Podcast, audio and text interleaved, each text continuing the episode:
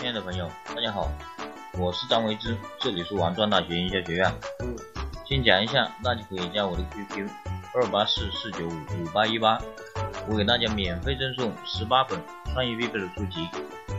今天呢，我们来聊一聊二零一六年创业的风口在哪里。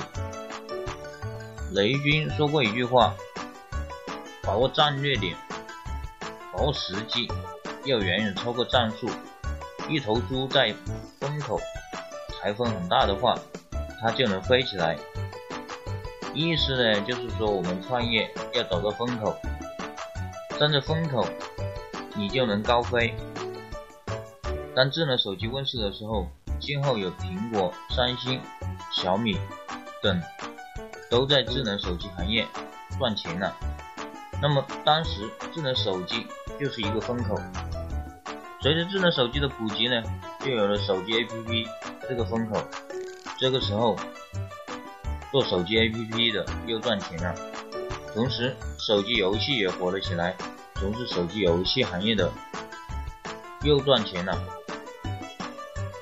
那么随着智能手机的越来越普及，微信又出来了。这个时候，微信又是一个风口，做微商的又赚钱了。只要是在移动互联网相关行业创业的人，或多或少都赚到钱了。也就是说，他们利用好了这个风口。移动互联网的到来，改变了我们获取信息和社交的方式，同时也带来了新的生意机会。那么，在二零一六年的今天，我们的创业风口在哪里呢？如果没有智能手机的普及，就不会有微信，就没有微商，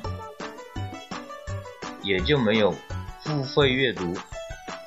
如果没有了付费阅读的话，就不会有圈子，没有了圈子，线下的各种大会也就不会那么火。